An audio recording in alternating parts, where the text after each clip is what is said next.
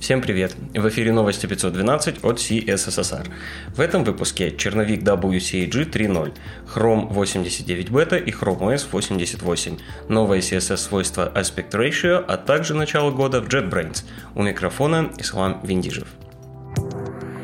Интересные публикации. В декабре я рассказывал про статью Giovanni Раго о сравнении скорости работы headless браузеров при автоматизации тестирования. В той статье Giovanni сравнивал скорость Playwright, Puppeteer и Selenium, а в новой, по просьбе читателей, добавил к сравнению Cypress. Автор отмечает, что важно посмотреть и первую статью, потому что часть информации о Playwright, Puppeteer и Selenium в новой дублировать он не стал. Как и в прошлый раз, в статье приведены исходные данные и условия измерения. Могу сразу сказать, что в двух из трех сценариев Playwright показал себя самым быстрым, а в третьем победил Puppeteer. Юна Кравец на WebDev рассказала о новом CSS-свойстве Aspect Ratio. Свойство позволяет задать соотношение сторон элемента, например, 2 к 3, 1 к 1 и так далее. Оно поддерживается в Chrome, Firefox и подъехало в Safari Technology Preview. Юна рассказывает о работе самого свойства и кейсах использования, а также о том, как раньше управляли соотношением сторон и почему такой подход не самый удачный. Продолжаем тему CSS. Энди Белл на Smashing Magazine опубликовал статью о современных возможностях CSS. В ней он рассказывает о псевдоклассе is, свойстве clamp, новых единицах измерения для стилизации типографики и нативном masonry layout. Каждый пункт сопровождается примером и несколькими полезными ссылками. Антон Косых в своем блоге на Medium написал статью о том, почему ненавидит Redux. Он выделяет такие минусы, как монолитный глобальный стейт, большое количество бойлерплейт кода, псевдопростоту и большое количество дополнительных библиотек для работы с Redux. И, конечно же, ему не нравится API. Если вы считаете Redux панацеей, то, возможно, эта статья заставит вас тоже ненавидеть Redux, а может быть и нет как архитектор может лишиться работы за выбор React для нового проекта. Разван Драгомир в блоге Better Programming рассказал, как это почти что произошло с ним.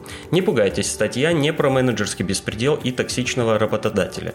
Это история о том, как .NET разработчики адаптировались к React стеку. Разван рассказывает, насколько необычным был React для его новых коллег, почему это стало неудачным выбором и приходит к выводу, что для такой команды было бы гораздо проще адаптировать Angular.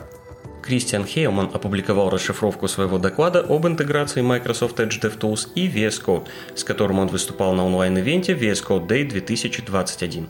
В докладе описывается не только сама интеграция, но и возможности DevTools Edge. А вы умеете хранить секреты? Если не умеете, то загляните в статью от ребят из LogRocket, которая посвящена хранению секретов при фронтенд разработке. В статье описаны хорошие практики, например, ограничение на применение ключей с определенного URL, скрытие ключей в N-файле и сканирование репозиториев проекта на случай случайного комита с секретом. В заключение рубрики небольшой курс по Figma. Его автор – разработчик Пабло Стэнли. Пока курс состоит из 7 видеоуроков по 10-15 минут каждый, которые связаны с основами работы Figma и работой автолайаут. На странице курса есть и небольшой roadmap с анонсом продолжения курса. Кстати, бесплатно. Новости релизов. Пока мы ждем новые релизы браузеров, вышла бета Chrome 89. В бете аппаратные WebNFC и WebSerial, нативный WebShare API на десктопе, await верхнего уровня в JavaScript.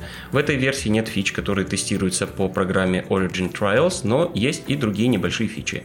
Например, псевдоэлемент Target Text, псевдонимы для Border Radius и нативное декодирование AVIF изображений. Вышел браузер Vivaldi 3.6. Vivaldi позиционируется как безопасный и высоко кастомизируемый браузер с встроенными блокировщиками рекламы и отслеживания. Основное нововведение этой версии – новая группировка вкладок. Теперь их можно группировать двухуровнево. Также для вкладок можно использовать левую боковую панель. Помимо этого продолжается текущее исправление багов и разбор баг-репортов от пользователей. Вслед за релизом Chrome 88 вышла и Chrome OS 88. В этой версии можно заходить на сайты с использованием биометрии или пин-кода для разблокировки устройства. Фича работает через WebAuthn.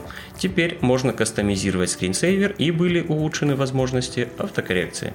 JetBrains начинает выпускать новые версии своих продуктов. Пока речь идет о старте раннего доступа к GoLand 2020.1 и большом обновлении GoLand 2020.3, в котором было представлено более 30 нововведений. 8 февраля состоится онлайн-презентация этой версии IDE. В целом, в скором времени стоит ожидать и нашего любимого WebStorm. Обновился образовательный EduTools плагин, который может быть знаком вам по PyCharm и IntelliJ IDEA Edu. Теперь нумерация плагина совпадает с нумерацией IDE, и новая версия плагина вышла с номером 2021.1. Еще одна вещь, связанная с JetBrains, о которой я хочу сегодня сказать, это JetBrains Academy.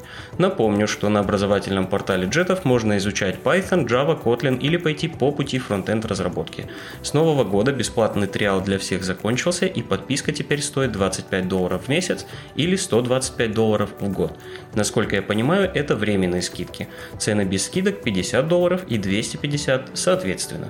Также на этой неделе отмечу релиз первой версии Angular 11.2.0, помеченный как Next 0, и релиз 10 бета-версии RxJS 7.0.0. Другим